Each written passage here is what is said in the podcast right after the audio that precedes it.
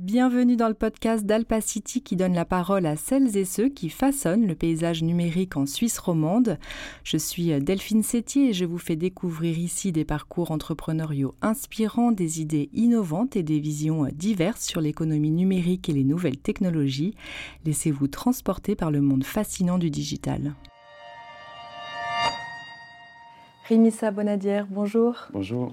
Merci euh, de participer à la chaîne YouTube d'Alpacity. Alors, on va parler euh, modèle de traitement du langage naturel, ces fameux euh, LLM. On va parler d'IA générative, de prompt et aussi de chat GPT, bien connu. Mais avant tout, est-ce que tu pourrais te présenter succinctement? Avec plaisir. Donc, Rémi Sabonadière, je suis directeur des, des Fixis, une entreprise basée à quelques centaines de mètres d'ici à, à sur le campus Unlimited Trust. Et pour ma part, j'ai étudié Data Science à Londres il y a 5, 10 ans maintenant. Et avant ça, j'ai un parcours de chimiste.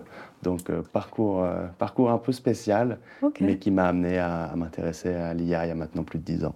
Donc, tu as fait chimiste et ensuite data scientist. Ça, exactement. Ok, intéressant. Qu'est-ce qui t'a motivé d'aller vers la donnée? J'avais fait ce stage chez SIGPA, donc l'entreprise euh, experte dans les angles de sécurité pour les billets de banque, à l'époque où ils créaient leur Digital Lab. Hmm. Et du coup, je m'étais intéressé très tôt à ces premiers, début de l'intelligence artificielle et aux applications pour les industries.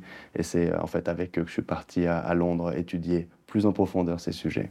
Et ensuite, tu as créé euh, Efixis Alors, Quelques années après, j'ai travaillé à l'EPFL, euh, à l'EPFL Extension School pour les formations en data science pour les professionnels, parce que je me rendais compte qu'il y avait un vrai manque, euh, un besoin de personnes de se former continuellement. Bien sûr, il faut des experts qui sont experts en data science, mais il faut que chacun puisse aussi comprendre un petit peu pour l'intégrer dans son métier. Donc j'ai fait plus de deux ans à l'EPFL et après FXIS. Magnifique. Alors tu es donc spécialiste des modèles euh, du traitement du langage naturel, on appelle ça euh, LLM pour la version anglaise. C'est une euh, technologie qui est principalement utilisée par l'agent conversationnel ChatGPT, qui est bien connu en ce moment. Est-ce que tu pourrais nous expliquer un petit peu cette évolution récente des modèles de traitement du langage naturel euh, qui existe depuis une vingtaine d'années, ou du moins que les, chercheurs sont, sont là-dessus. Exactement, même les années 70 ah avec IBM et, ELISA, le tout début du Natural Language Processing, donc la, le traitement du langage automatisé. Et c'est dans les années 90 qu'on voit apparaître les premiers modèles de langage, mais c'est vraiment dans les années 2010 que les grands modèles de langage commencent à faire euh, leur apparition avec deux, deux spécialement. Et dans le milieu des années 2010, il y a Google euh, et des chercheurs qui sortent euh, un paper qui s'appelle euh, Attention is all you need, qui parle du mécanisme d'attention, qui est vraiment une révolution pour les modèles de langage. Fin des années 2010, on a les premiers modèles de langage comme BERT qui sort. Donc ça, c'est des modèles de langage pré-entraîné. Ça veut dire que comme ChatGPT, on peut lui parler de poésie, on peut lui parler de finance. Il est déjà été entraîné sur notre langage humain, donc il n'y a pas besoin de l'entraîner spécifiquement. Et depuis novembre, euh, enfin depuis les années 2020, euh, les, GPT, donc Generative Pre-trained Transformers, euh, ont pris le dessus et maintenant on est dans cette nouvelle ère, l'ère ChatGPT. Comment tu expliques ce boom en novembre 2022, si je me souviens bien? c'est l'accessibilité de ces modèles de langage. On, beaucoup dans la communauté de l'IA, on voyait la puissance de ces modèles, mais il fallait être capable de les euh, maîtriser, de les installer, de les faire tourner sur des modèles. Ce n'était pas du tout accessible. Mm. Et c'est vrai là, ce que OpenAI a fait euh, avec DALI, juste avant ChatGPT, les générations d'images, DALI 2. Euh, c'était, il, suffit de se il suffisait de se connecter, et de rentrer une, description pour générer une image, de rentrer un texte pour avoir avec ChatGPT. Donc, c'est l'accessibilité et ce paradoxe entre une technologie extrêmement compliquée et en même temps une, facilité d'utilisation euh, qu'on n'a encore jamais vue. Alors, on, parle de, quand on parle de LLM, on parle principalement d'IA générative, parce que ça génère euh, tout type de contenu.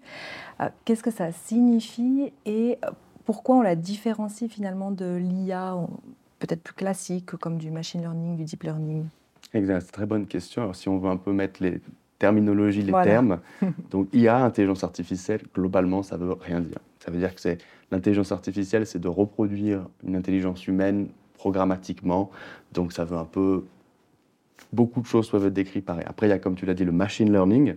Donc là, c'est on va essayer, on va apprendre à partir de données et la machine va être capable de faire des prédictions, des classifications. Après, il y a le deep learning, l'apprentissage profond. Donc là, c'est les réseaux neuronaux, c'est une technique qui euh, s'apparente à comment notre cerveau réfléchit. Et l'IA générative, c'est encore une sous-technique euh, euh, du, deep learning et qui, comme tu l'as dit, permet de générer du texte ou de générer des photos complètement originales par la machine. Donc c'est vraiment une nouvelle famille du de, de cette intelligence artificielle, qui est un grand, grand terme, mais c'est une famille d'algorithmes. Alors on entend que l'IA générative euh, est une révolution euh, équivalente, voire plus à celle d'Internet. Euh, pourquoi selon toi? C'est une bonne question.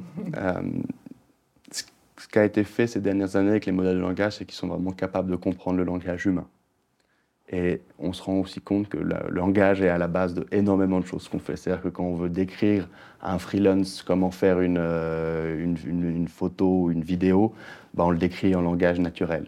Quand on veut communiquer, quand on écrit un email, c'est du langage naturel. Quand on veut faire énormément de choses, en fait, c'est le langage naturel, c'est la communication qui est là. Donc le fait que ces modèles le fassent parfaitement, on se rend compte qu'ils peuvent donc intervenir à, tous les niveaux, création d'images, de vidéos, euh, euh, recherche et développement, euh, journaliste. Il y a très peu de fonctions qui ne vont pas être touchées parce que c'est, quel que soit notre job, il y a forcément une partie où il y a exprimer, écrire ou décrire ce qu'on veut dans notre quotidien. donc ça touche énormément de, gens, d'activités, de métiers. Au même titre qu'Internet l'a fait, euh, le journalisme a changé avec Internet, euh, le commerce de vin a changé avec Internet. Quasiment toutes les, beaucoup, beaucoup de, de, de, de travail et de professions ont été touchés par Internet et il est raisonnable d'assumer que ça va être la même chose avec ces modèles-là. Alors, il y a beaucoup de choses autour de l'IA générative, on en parlait tout à l'heure, c'est difficile de, suivre. Est-ce que tu arriverais à, nous mapper un peu l'écosystème de, cette IA générative euh, Comment ça fonctionne Qui sont les gros acteurs Et comment on connecte ça finalement euh, au monde, au, digital de, manière générale? Je peux essayer. Ouais. C'est pas facile. Alors, il faut bien se dire qu'en bas de la pyramide, il y a les euh, providers, les constructeurs de, de, modèles de langage large. Et pour ça, il faut énormément d'argent, parce que pour construire un LLM, euh, il faut énormément de données, énormément de puissance de calcul. Et pour te donner une idée, l'entraînement d'un modèle de langage comme celui sous ChatGPT, rien qu'en électricité, coûte 5 millions de dollars. Donc hmm. on ne parle même pas des serveurs, etc. C'est des coûts énorme et une expertise quand même très forte qu'il faut avoir, même si beaucoup de la science est ouverte. Tu parles par jour, 5 millions de dollars? Disons pour entraîner le modèle, c'est-à-dire qu'il va tourner après, il va s'entraîner sur plusieurs, euh, sur plusieurs temps, mais ça coûte extrêmement cher que d'entraîner ces modèles. Il faut quand même une expertise très pointue aussi, même si beaucoup de la science est, est ouverte. Donc il y a les quelques entreprises capables de faire ça. Donc là, on va parler de OpenAI et Microsoft d'un côté, on va parler de Google, on va parler de Amazon, donc bien sûr ces géants du numérique, et quelques startups très fortement financées mm. euh, ou de groupes de recherche, mais où il faut beaucoup d'argent pour commencer. Donc eux euh, fournissent ces modèles de langage et après, il y a une panoplie d'entreprises qui vont intégrer ces modèles de langage dans leurs euh, services. On peut penser à Salesforce, mm. qui, euh, donc un CRM où on peut euh, vraiment interagir avec ses clients ou avoir l'IA générative proposer des mails. on peut penser à des sites, des sites d'Internet qui permettent de générer des sites Internet. On peut penser à ChatGPT, donc une application qui utilise un de ces modèles de langage. Donc après, il y a une constellation de modèles d'applications qui vont utiliser ces modèles de langage, euh, mais la plupart utilisent les mêmes. C'est-à-dire soit GPT 3.5 ou GPT 4 d'OpenAI, ou Palm ou euh, Yama de Meta, mais euh, toutes les applications que vous voyez online utilisent un univers de à peu près 10 modèles de langage maximum. Et tu parlais donc, il y a les LLM, il y a ceux qui développent des produits sur cette base-là. Euh, typiquement, Microsoft euh, propose Copilot, mhm. si on peut euh, un peu traduire. Et puis, il y a toute cette partie d'applicatif que vous faites aussi chez Efixis. Donc, c'est un petit peu comment, les, comment on applique ça dans les PME. Absolument. ce qu'il faut bien se dire, c'est que ChatGPT, c'est une application du modèle de langage. Donc, c'est-à-dire qu'il y a le modèle de langage en dessous qui, euh, qui, qui, tourne quand on pose une question, mais on peut directement euh, jouer avec le modèle de langage. C'est-à-dire qu'une PME euh, peut avoir accès via Microsoft, et ça coûte pas, vraiment pas cher, au même titre que des serveurs, peut avoir accès au modèle de langage pour faire son propre euh, ChatGPT. Donc AlphaICT peut faire son AlphaICT GPT euh, parce qu'on peut vraiment, chacun peut prendre le modèle sous-jacent de ChatGPT et globalement le, construire à sa manière. Donc ça permet aux entreprises de toute taille de se réinventer, parce que comme on l'a dit tout à l'heure, ces modèles euh, sont pré-entraînés. Donc avant, il n'y avait que les grandes entreprises qui pouvaient entraîner leurs propres algorithmes d'intelligence artificielle, avoir des data scientists, etc. Là, ça remet un peu tout le monde au même niveau parce que ces modèles-là sont les plus puissants qu'on puisse imaginer et ils sont accessibles avec une carte de crédit euh, pour euh, créer des applications. Donc ça permet aussi à des PME de construire des services d'intelligence artificielle au même titre que peuvent le faire des multinationales. Est-ce que c'est, euh, les PME peuvent, peuvent utiliser leurs propres données à l'intérieur de ces modèles? Alors oui, ça, alors ça évolue extrêmement vite. ce que Microsoft, par exemple, les d'autres le font, mais Microsoft donne vraiment accès à ces modèles de langage via euh, son écosystème d'Azure. Donc ça veut dire que ça va respecter à peu près les mêmes politiques mm. de confidentialité que quand on met des données sur SharePoint, par exemple. Ce qu'il faut juste pas faire, c'est le faire via ChatGPT. ChatGPT, c'est OpenAI, euh, mais Microsoft donne aussi une version professionnelle, euh, un, accès professionnel à ces modèles de langage, où il s'assure que les données ne sont pas partagées, qu'il ne réutilise pas vos données pour entraîner les modèles, etc., etc. Donc ça se démocratise, ça se professionnalise maintenant. Donc oui, les entreprises peuvent utiliser les données. Après, ça reste Microsoft y aura accès. Donc, mm. euh, ce qu'on voit, c'est des entreprises qui mettent des données semi-confidentielles dedans, euh, bien sûr pas secret d'État ou euh, ultra confidentielles, mais des entreprises utilisent leurs données financières, leurs données internes, leurs brevets, etc. Il faut juste que partez du principe que si les données sont déjà sur le cloud, déjà sur Outlook, déjà sur SharePoint, techniquement, vous pouvez considérer, vous pouvez aussi les, leur donner accès à des modèles de langage également. Alors finalement, il y a très peu euh, d'acteurs euh, aujourd'hui, des, grands acteurs, on va dire, qui offrent des services euh, qu'on peut installer de manière plus ou moins accessible ou facilement. J'ai aussi fait quelques recherches sur qu'est-ce qui se passe aussi en Europe. Est-ce qu'il y a des, des LLM qui sont euh, plus ou moins euh, en open source, si, on peut, si mhm. je peux m'exprimer ainsi. Et puis il y a ce fameux LLM Bloom euh, qui, qui est entraîné ou, créé par un peu plus de 1000 chercheurs du monde entier. Ce groupe s'appelle Big Science. Est-ce que tu as entendu parler de ce projet? Est-ce que c'est un LLM qu'on peut déjà utiliser ou c'est plutôt, ça reste dans le milieu de la recherche? Non, non, alors Bloom, c'est un, très bon large language model qui est une bonne taille, parce que voilà, les, les, large language model, on, parle de milliards de paramètres, et c'est un peu l'unité de mesure comme les chevaux pour une voiture, euh, entre guillemets.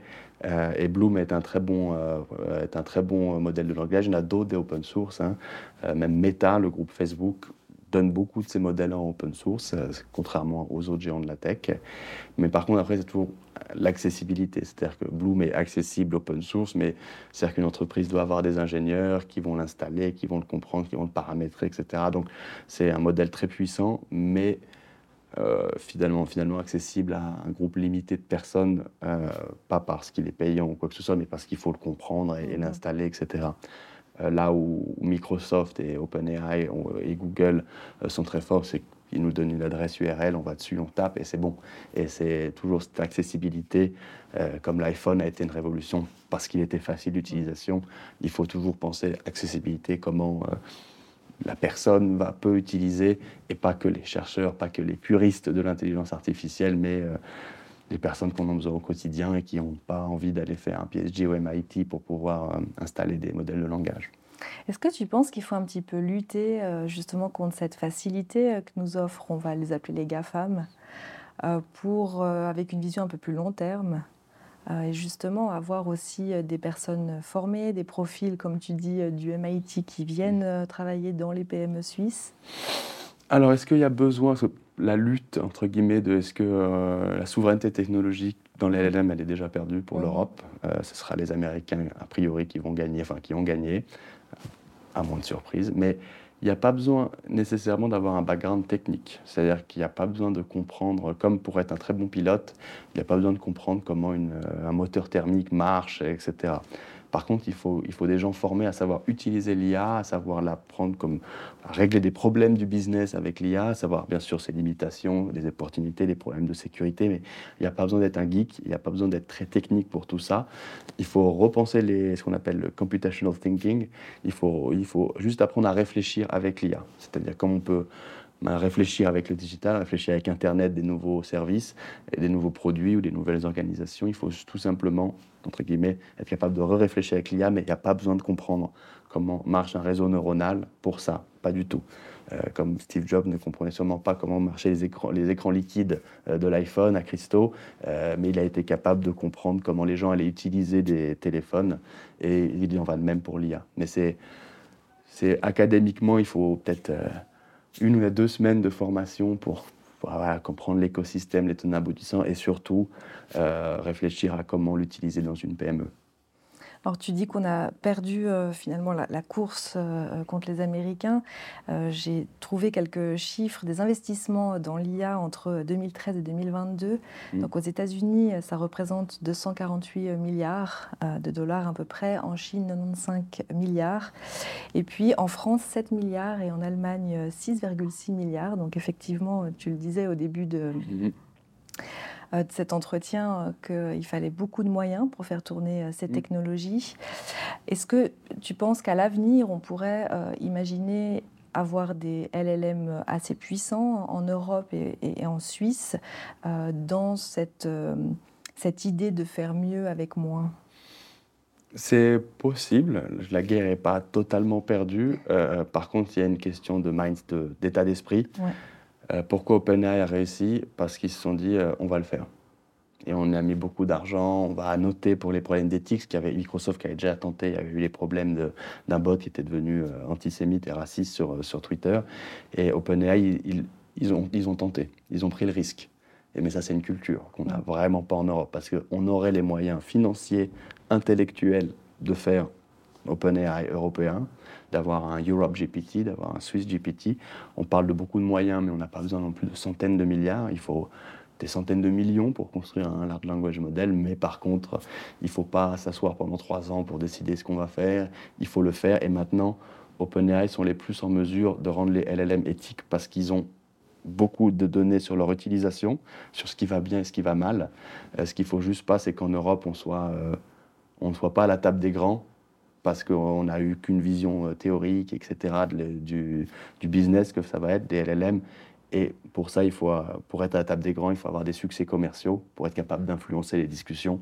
Et pour l'instant, il y a quelques super startups, hein, bien sûr, mais qui est, hmm. il ne faut pas faire non plus cocorico quand on a une startup qui lève 100 millions alors que OpenAI vient de lever 10 milliards littéralement, donc littéralement 100 fois plus. Ça va être une vraie guerre technologique, une question de souveraineté qui est extrêmement importante. Par contre, sur des modèles spécialisés, là, il y a beaucoup de, champs libres encore. Donc faire un LLM pour le médical, faire un LLM pour le droit suisse, euh, pour des choses très spécifiques. Ça, c'est des sujets où même chez Fixis, on, est en train de, regarder ça de près. Et ben justement, magnifique transition. Ah. euh, Fixis est, spécialisé donc dans cette implémentation de, LLM dans tout type d'entreprise. Mhm. Est-ce que euh, tu peux nous en dire plus? Bah, Avec plaisir, pour, longtemps même s'il faut. Donc FX6, on est, on est une vingtaine d'ingénieurs environ. On était spécialisés dans ce traitement du langage avant le tsunami de ChatGPT, donc ça a depuis euh, beaucoup, de, beaucoup de traction. Et on va aider des entreprises de toute taille, donc ça va être des entreprises publiques, euh, médicales ou judiciaires ou des choses comme ça, à implémenter ces modèles de langage, sachant que si on parle dans le médical, si on parle dans le juridique ou si on parle dans la, dans la défense, euh, effectivement, il y a tellement de problèmes de... Enfin, il vrais soucis de confidentialité, de, de, de, de, protection et de sécurité, que là, on ne peut pas tout simplement prendre les modèles de Microsoft et les utiliser. Donc, on peut faire des choses très euh, euh, sur mesure et, propres et réentraîner des modèles et, ce qu'on appelle distiller des modèles, c'est-à-dire faire des modèles spécifiques, par exemple, à un type de médecine, à un type de droit ou un type de document. Et, donc, ça, ça va être nos projets super avancés qui nous force à toujours à rester, euh, à, rester en haut de la vague, ce qui est très difficile, parce qu'il se passe beaucoup de choses. Et après, ça va être aussi accompagner des entreprises euh, par contre moins de soucis de confidentialité ou des PME ou voilà qui sont un peu moins euh, régulées que celles de la finance ou de la santé et à implémenter les technologies de Microsoft pour Ça va aller pour euh, faire des chatbots pour leurs clients, ça va créer des newsletters personnalisés pour, euh, pour les employés. il y a des entreprises qui ont 10 000 employés où tout le monde reçoit la même newsletter. Par exemple, on peut utiliser ces technologies pour que chaque employé, en fonction de ses, euh, ses, intérêts, de son poste, de son job, reçoive une newsletter personnalisée. Ça va être des exemples, il y en a des, dizaines et des dizaines. Je peux passer dessus un par un, mais ça va aller de, de projets très avancés sur comment des entreprises euh, ou des organisations peuvent avoir de la souveraineté sur cette technologie pour voir à 10 ans, 20 ans, ou comment utiliser des entreprises qui vont l'utiliser, comment on utilise Excel. Mm. Euh, voilà, ils n'ont pas besoin de réinventer Excel, hein. parfois il ne faut pas réinventer la roue quand il n'y a pas besoin, et à implémenter ces technologies pour leur... Euh, pour... La majeure partie du temps, c'est pour augmenter la productivité.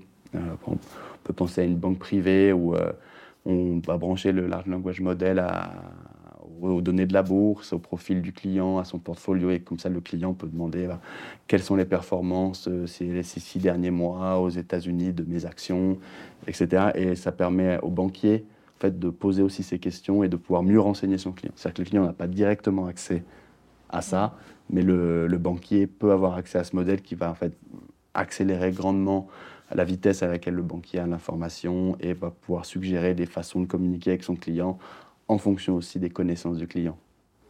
Donc ça veut dire que les entreprises, aujourd'hui, on pourrait imaginer que l'ensemble des données euh, non structurées d'une entreprise peuvent être traitées par euh, des LLM mmh. et qu'ensuite chaque employé ou dirigeant d'entreprise euh, peut avoir accès à ces données. Qu'est-ce que ça change et dans la projection, on en est où? Est-ce que c'est aujourd'hui réellement possible? On est vraiment tout tout près. Euh, la gestion de la connaissance d'une entreprise, c'est le plus gros cas d'étude qu'on a. Euh, parce que dans une entreprise, euh, prenons une entreprise de 1000 personnes, le nombre de rapports qui sont perdus quelque part dans un SharePoint, dans une bibliothèque, ou des données, des Excel, est, énormément. C'est-à-dire que l'entreprise bah, paye des collaborateurs pour créer de la connaissance, et quand ces collaborateurs partent, souvent 90% part avec eux. Et euh, ce, qui est, très utile, c'est si on fait ces modèles de langage, on les branche aux données euh, financières, aux données euh, rapports faits, aux brevets, aux, aux images, aux banques d'images de l'entreprise, etc. On, peut vraiment créer un bot, donc le internal GPT, l'entreprise GPT, ou quand les personnes ont des questions, euh, est-ce que tu as des, c'est quoi les dernières nouvelles sur notre environnement compétitif, ou est-ce qu'on a un rapport qui parle de ça, ou euh, qui dans l'entreprise fait ça, etc. On a vraiment un Jarvis, pour ceux qui ont vu Iron Man, on a vraiment un Jarvis qui va nous renseigner, qui va nous permettre bah, de vraiment bénéficier du savoir de l'entreprise et en plus de le tenir à jour. Ou comme ça, l'entreprise a sa propre connaissance et nous, on vient pour l'enrichir et pour l'utiliser. Comment vous faites pour identifier euh, les, fournisseurs, les prestataires, les modèles de langage mmh. avec tout ce qui se passe aujourd'hui? Enfin, je veux dire, j'ai l'impression qu'il y, a 50 applications qui, euh, qui apparaissent tous les jours euh, dans les flux mmh. d'actualité d'IA. On y passe beaucoup de temps. Bah, pour, on est une vingtaine d'employés. Je dirais qu'en équivalent, il y en a trois qui font de la veille en permanence. Donc, ce qui représente 15% de notre, notre, de notre capacité mais c'est extrêmement important parce que ce qu'on voit aussi, c'est euh, bah, certains providers qui peuvent prendre une technologie et aller euh, les yeux fermés dedans. Euh, il y a quand même besoin de recul, il y a quand même besoin aussi, en regardant ce qui se passe depuis un an, ça nous permet aussi peut-être de mm. voir un peu où ça va aller, Alors, à, six mois, un an, hein, sinon c'est de la science-fiction.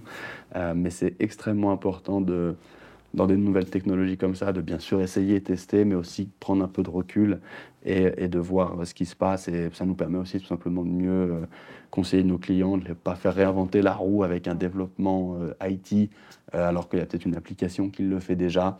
C'est toujours deux choses qui nous permettent de mieux conseiller nos clients. Donc c'est extrêmement important, mais c'est vrai que ça nous, ça, nous prend, ça nous prend du temps depuis un an. Mais on espère que ça va un peu se tasser, mais je ne suis pas sûr. Comment ça se passe concrètement tu avais un exemple d'un projet que vous avez mené, de, de A à Z, c'est-à-dire toutes ces discussions, il y a un aspect de sensibilisation, d'expliquer, de, vulgarisation peut-être, puis ensuite, de, quel, est le, voyage que vous faites euh, avec vos clients? Alors, ce qui est génial avec ces modèles de langage, c'est qu'avant un projet d'IA traditionnel, ça prenait deux ans, euh, ça coûtait très cher, ce qu'il fallait avoir des gens très extrêmement qualifiés. Euh, il y avait une chance sur deux qu'on arrive au bout parce que peut-être qu'il n'y avait pas le pouvoir prédictif dans les données. C'était vraiment Alors il y avait beaucoup de, de, potentielles valeurs ajoutées, mais les barrières d'entrée étaient quand même très très hautes. Mhm. Ce qui est bien là, c'est que les modèles, ils sont déjà là. C'est une bibliothèque de plusieurs modèles, on prend celui qu'on veut et on l'appelle. Donc ça permet de tester aussi très vite les choses. Donc ce qu'on fait en général avec les clients, il y a aussi deux types. Il y a ceux qui nous demandent qu'est-ce qu'on peut faire et ceux qui ont décidé en, mm. tête. Mais globalement, une fois qu'on a identifié une idée lors d'un atelier, souvent on fait beaucoup d'ateliers, puis alors on trouve que cette idée est une bonne. Après, en l'espace de quelques jours ou quelques semaines, on peut revenir avec vers ce client avec un prototype. C'est-à-dire qu'on ne s'embête pas à connecter tout, on peut prendre un dataset ou un jeu de données de, disons, euh, par exemple, les, brevets internes, on n'en prend que 20, pas les 12 800, on n'en prend que 20, puis on va construire le prototype très vite, et ça permet à la personne d'avoir quelque chose avec laquelle jouer, avec laquelle voir c'est ce que ça me va, ça me va pas, et je le veux comme ci, comme ça, et comme ça, nous, après, ça nous donne un cahier des charges complet pour faire le vrai déploiement. Parce qu'en fait, jusque-là, vu que c'était aussi compliqué de prototyper, bah, la probabilité que le client et nous, on n'ait pas la même chose en tête, parce que tout était des, dessiné papier ou très mmh. compliqué, très virtuel, euh, était haute, alors que là, vraiment, histoire, en l'espace de quelques jours, quelques semaines, on peut avoir l'outil de euh, brevet GPT, bah, par exemple, qui permet de, voilà, d'interroger des brevets, de détecter des failles dans les brevets des concurrents, ce genre de choses. Et on peut lui mettre, on peut mettre dans les, ça dans les mains du client et il joue avec deux trois semaines. On nous revient avec, il nous faut ci, ça, ça, ça, ça, ça, et revenir avec du coup le cahier des charges exact où on est quasiment sûr que ça, c'est ce que le client veut à la fin de la journée. Donc très itératif. Rapide, Rapide et surtout itératif. C'est-à-dire que c'est il faut. Euh, on donne souvent cette analogie euh, du pont. C'est-à-dire qu'on demande à un ingénieur de construire un pont, que l'ingénieur nous dit le pont il est à moitié fait, qu'on vient voir et qu'il n'y a pas de pont, on va dire qu'est-ce qui se passe? Euh, donc c'est extrêmement intéressant, extrêmement important de très vite avoir des choses tangibles, même si elles ne sont pas finies, même si elles ne sont pas jolies, même si elles sont incomplètes. C'est très important qu'il y ait une base tangible. Mm pour que et les deux interlocuteurs, on parle de la même chose. Et ça, c'est pour ça qu'on entend tous ces termes de POC, MVP, mm. etc. C'est mettre, s'assurer qu'on parle de la même chose et qu'on joue avec le même euh, chose et qu'on puisse euh, travailler dessus. Alors vous avez un projet où, euh, où, très très intéressant, je trouve, au sein des Fixis. Vous avez euh, lancé euh, une académie que vous appelez euh, Prompt University. Vous avez lancé une université. Modestement. Modestement, exactement. je voulais te demander dans, quel but et quelles étaient les formations les plus demandées? Alors, dans le but où, quand on a commencé à travailler sur ces modèles de langage, on est parti comme des bons ingénieurs sur les projets les plus compliqués, sur les propriétés de privacy, sur les intégrations, implémentations. Puis à force de temps, on s'est rendu compte que on estime pour les entreprises qui ne sont pas de high-tech, hein, donc l'entreprise pharma, euh, finance, euh, toutes ces entreprises-là, que 70 à 80% des gains qu'ils pouvaient tirer de ces IA génératives, c'était en fait à former les collaborateurs à les utiliser pour des tâches simples. Relire un email, organiser une conférence, euh, faire les minutes d'un meeting, synthétiser un document. Alors ça ne paraît pas rocket science, mais 10 minutes, 15 minutes gagnées chaque heure compoundé à des milliers d'employés, des centaines d'employés, en fait, c'est des gains de productivité monstrueux et qui sont à portée de main. C'est-à-dire que les chats GPT sont là. Alors certains attendent d'avoir leur version interne, etc. Mais on parle de mois. On a plusieurs clients qui les ont déjà. Euh, donc ils peuvent les utiliser de manière safe. Par contre, il faut former les gens à les utiliser et de manière safe et bien. Parce que oui, c'est très facile, mais ça ne veut pas dire qu'il faut juste dire à ChatGPT, fais-moi ça. On donne souvent cette analogie du stagiaire, où un stagiaire, il faut lui donner des instructions claires avec du contexte, préciser si on veut le for quel format, est-ce qu'on veut un PowerPoint, des bullet points, une mm. page, deux pages, et surtout on relit toujours ce qu'a fait le stagiaire avant de le forward au big boss. Ça, c'est un peu cette analogie qu'on utilise souvent. Donc, pour répondre à ta question, euh, c'est vraiment la formation des, des, utilisateurs à utiliser ces IA génératives on va parler de 2, 4, 8 heures au total, mais au moins de montrer des exemples, de montrer les bonnes pratiques. C'est ce qu'on appelle l'ingénierie de prompt, mm. d'où le Prompt University.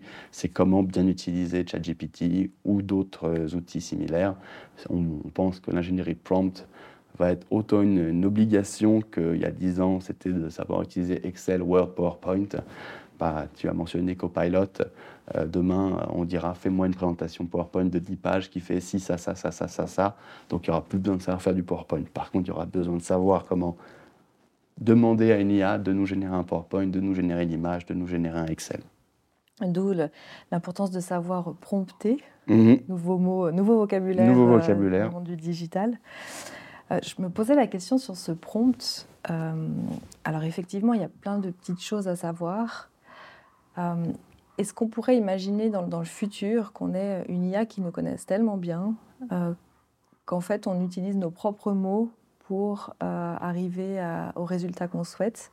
Ou est-ce que ça, en fait, c'est très euh, euh, imaginaire ou irréaliste Et aujourd'hui, on doit vraiment savoir prompter jusqu'à donner des indications très très précises de ce qu'on veut?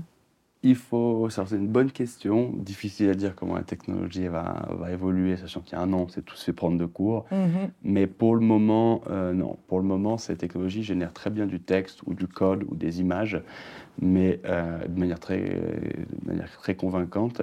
Et elles sont faites pour générer la réponse la plus probable. Sauf que la réponse la plus probable n'est pas toujours la bonne pour nous, et elles vont jamais lire dans notre euh, esprit. Alors là, on peut parler de Neuralink, euh, Elon Musk, etc. mais il faudra toujours savoir décrire ce qu'on veut si on veut un bon résultat. Donc à ce titre-là, je vois, on voit pas comment c'est possible. Alors peut-être que euh, au bout d'un certain moment, ils sauront que tu aimes bien le rouge et pas le bleu, donc tu n'auras peut-être plus besoin de préciser euh, que tu préfères du rouge ou du bleu que du bleu pour générer des images. Mais a priori, si on utilise ça dans des contextes complexes, générer un plan d'architecture, générer des, applications de code compliquées, il faudra toujours avoir l'expertise pour décrire ce qu'on veut, le décrire de manière la plus précise, précis possible. Euh, et ça, on ne voit pas ça évoluer. Mais par contre, euh, j'ai dix façons d'expliquer ce que j'ai en tête pour une image. Euh, il y a des façons qui sont mieux de le faire pour que l'IA le comprenne bien et fasse ce que je veux. Et c'est ça l'ingénierie de prompt. C'est probablement moins compliqué qu'Excel, que d'apprendre à bien utiliser Excel. Après, comme Excel, hein, il y a savoir faire juste une table et puis euh, faire du VBA. Dans le prompt engineering, c'est pareil. Il y a du prompt engineering très compliqué. Mais sur ce que tout le monde a besoin de savoir pour une utilisation professionnelle, c'est oui, 4 à 8 heures de formation, euh, mais qui vont avoir un impact énorme sur mhm. l'utilisation. Est-ce que les, les, LLM réagissent mieux à, la langue anglaise ou est-ce qu'en français ils sont aussi bons? Alors la réponse est oui aux deux. Alors oui, euh, si on parle de OpenAI, donc GPT-4 est mieux en anglais parce qu'il a été entraîné euh, sur un corpus de documents, le web, ou qui est à majorité anglaise. Donc il a, il a vu plus de textes anglais. Donc à ce titre-là, il va être capable de mieux comprendre le langage anglais, mais euh, le fait très bien en français, le fait très bien en allemand, en chinois, en arabe, en mhm. russe. Globalement, ça marche assez bien dans tous les langages. Je suis sûr qu'un langage perdu de l'Amazonie il y a 3000 ans, probablement moins bien, mais euh, on, peut, on peut lui dire notre consigne en anglais et lui dire de nous répondre en français, par exemple. Là, on est sûr qu'il comprendra bien. Mais l'émergence de nouveaux modèles euh, francophones peut arriver. Mais a priori, oui, c'est meilleur en anglais, mais ça marche aussi dans d'autres langues. Tu l'utilises en anglais, toi, principalement? Ou ça varie? Les deux. Les deux, honnêtement, honnêtement, les deux. J'écris un email en français, je l'utilise en... Après, qu'est-ce que je lui donne les instructions Donc, Je vais peut-être souvent lui donner les instructions en anglais euh, et lui demander de me, générer en français, mais honnêtement, euh, aussi en français. C'est peut-être une langue, l'anglais, qui est plus directe. Peut-être que c'est plus facile de prompter Un peu plus simple aussi. Euh, le langage français est très très riche, avec beaucoup d'exceptions, mais la vraie, la vraie différence, c'est que euh, sur les milliards de documents qu'il a vus lors de son entraînement, 50% euh, étaient en anglais, donc il va avoir toutes les nuances du langage anglais, alors peut-être pas toutes les nuances du langage français, mais, mais a priori, ce n'est pas une, une énorme différence. J'ai testé euh, pas mal de, logiciels existants aujourd'hui euh, qui intègrent maintenant de, l'IA générative pour, euh, bah pour t'aider en fait. Simplement, il y a Adobe avec Firefly, il y a Wix, le générateur de, sites web, il y a aussi Notion. c'est pas mal ce qu'ils font. Et puis bien d'autres, je ne vais pas tous les citer, hein, mais GitHub, Copilot, Copilot pardon, X.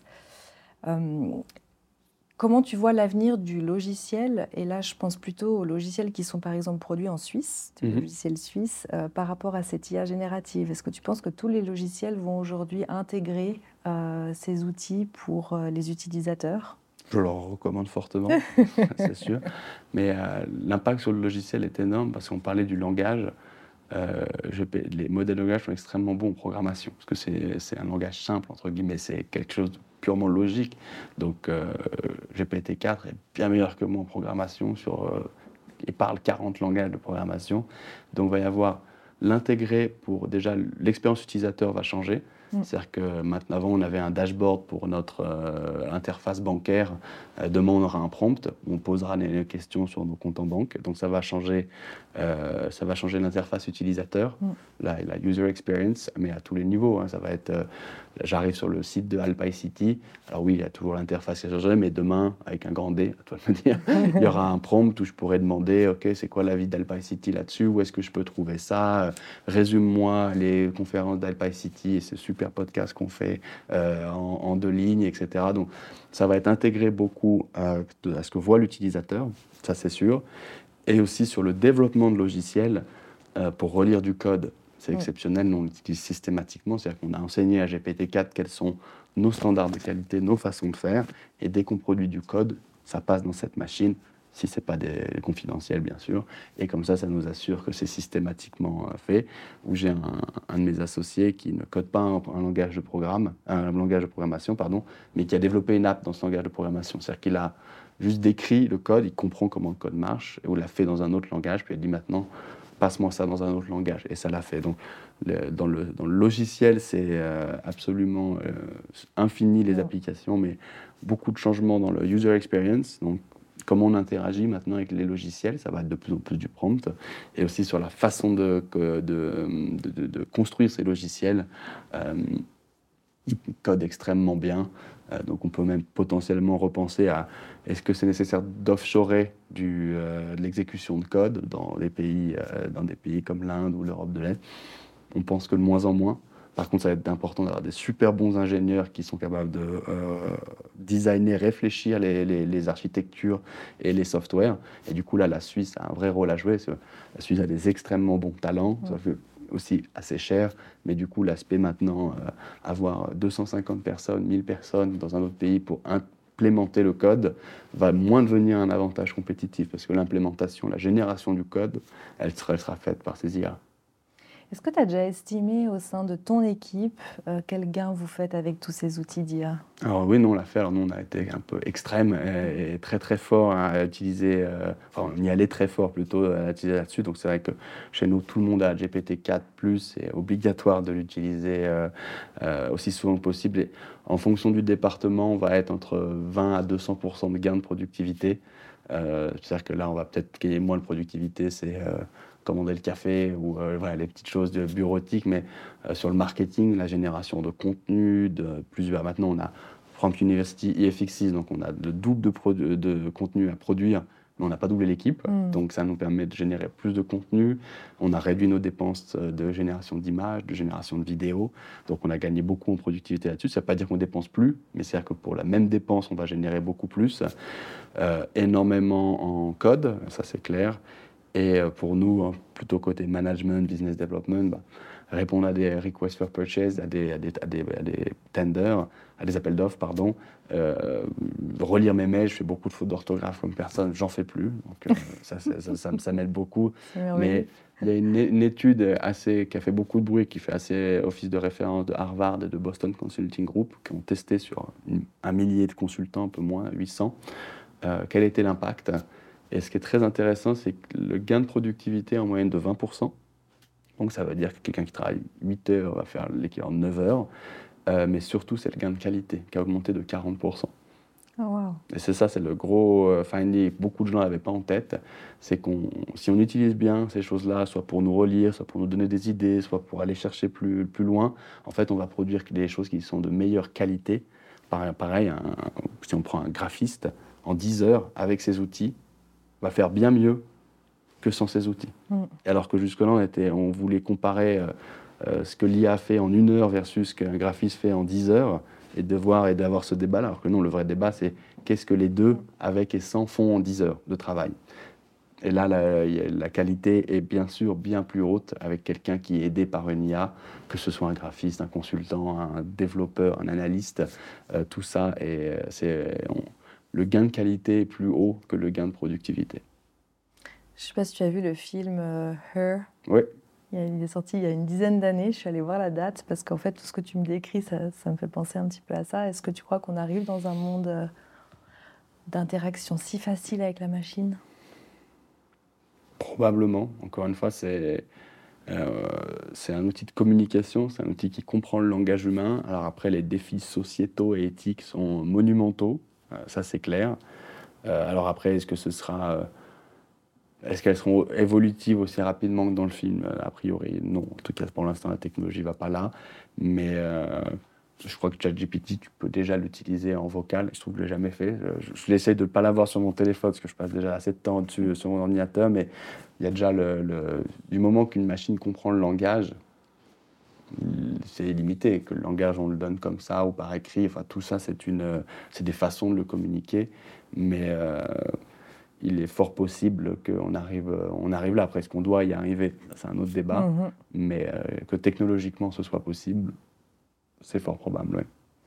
justement, je voulais terminer avec une phrase de Harari qui a, euh, pardon, Yuval Noah Harari qui a déclaré que le langage est le système d'exploitation de notre société.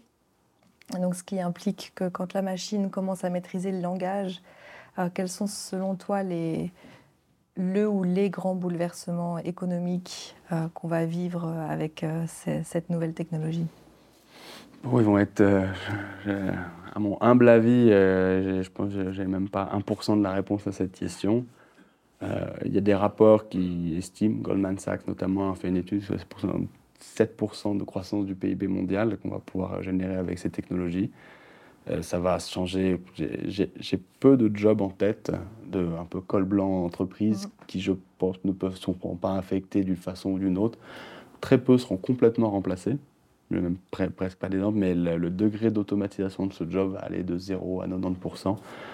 Donc les, les, changements, ça va rebattre des cartes, ça va permettre à des toutes petites entreprises qui utilisent très bien cette technologie d'aller concurrencer les gros. Ça va permettre à des entreprises de se réinventer. Peut-être que Kodak va faire un grand retour, je ne sais pas, avec... Euh, non, mais c'est... Euh, dans, le monde de la photo, c'est absolument illimité les applications de ça. Donc, euh, il y a vraiment j'ai en tête cette page de ce BD de Lucky Luke, Rué vers l'Oklahoma, où tout le monde attend euh, devant la ligne. Là, on a tous accès à cette technologie, où avant, il y avait une grande disparité juste de moyens, de mhm. ce qu'une grande entreprise pouvait faire versus une PME en IA. Il fallait 20 data scientists, des data centers, etc. Là, tout le monde quasi, quasiment part de la même euh, ligne. Donc, ça va tout rebouleverser. Et à titre personnel, je pense que c'est le monde de l'éducation qui va le plus être chamboulé. Quelqu'un qui, apprend un métier maintenant, je pense que c'est très important d'avoir ces conversations, c'est très important de ne pas interdire ChatGPT à l'école, c'est même, je trouve, assez stupide de le faire. Mais former les, les enseignants à bien l'utiliser, donc qu'ils puissent former leurs élèves à bien l'utiliser, savoir le reconnaître, savoir lui demander de citer ses sources et toutes ces choses-là. Mais le pire qui puisse arriver, c'est qu'on se polarise entre les fanboys de ChatGPT et les euh, réfractaires euh, ne veut pas, et qu'on ait un dialogue de sourds. Ça, c'est le pire qui puisse arriver. Parce que la technologie est là, elle va être adoptée et mal, si, et si on le fait, et si on met pas des cadres, si on forme pas, si on n'a pas un dialogue intelligent autour de ça, elle, va être, elle risque d'être mal adoptée. Et euh, donc, question très philosophique. Économiquement, ça va être énorme. On a, je pense qu'on ne sait encore même pas euh, ce qui va se passer. Pour l'instant, la bagarre se fait entre les très très gros.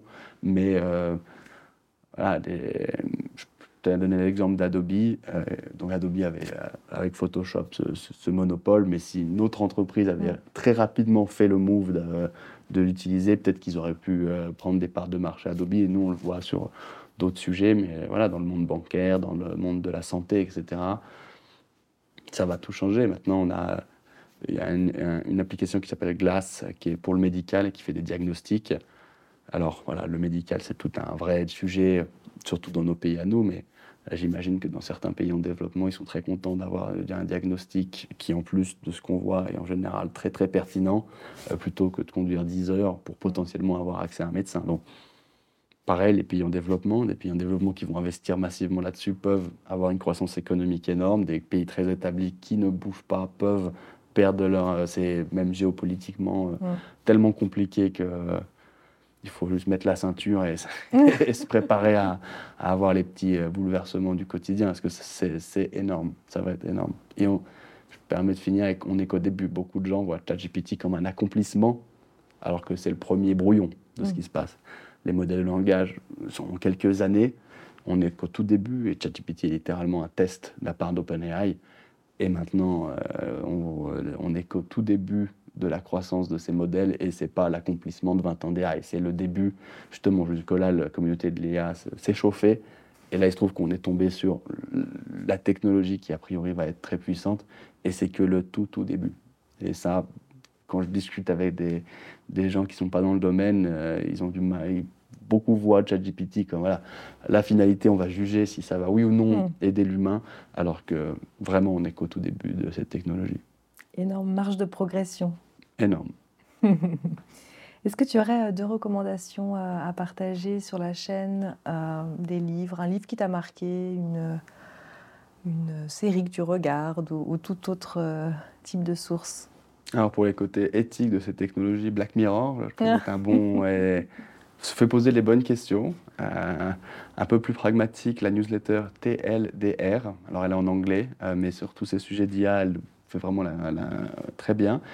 Et un livre intelligent, c'est euh, La guerre des intelligences de Dr Laurent Alexandre, alors en français euh, pour le coup, et qui explique bien, euh, qui explique bien que ça va être une vraie guerre des intelligences et qu'il faut réinventer, le, positionner la nôtre versus celle qui est artificielle, etc. Parce que ça va pas être juste un joujou.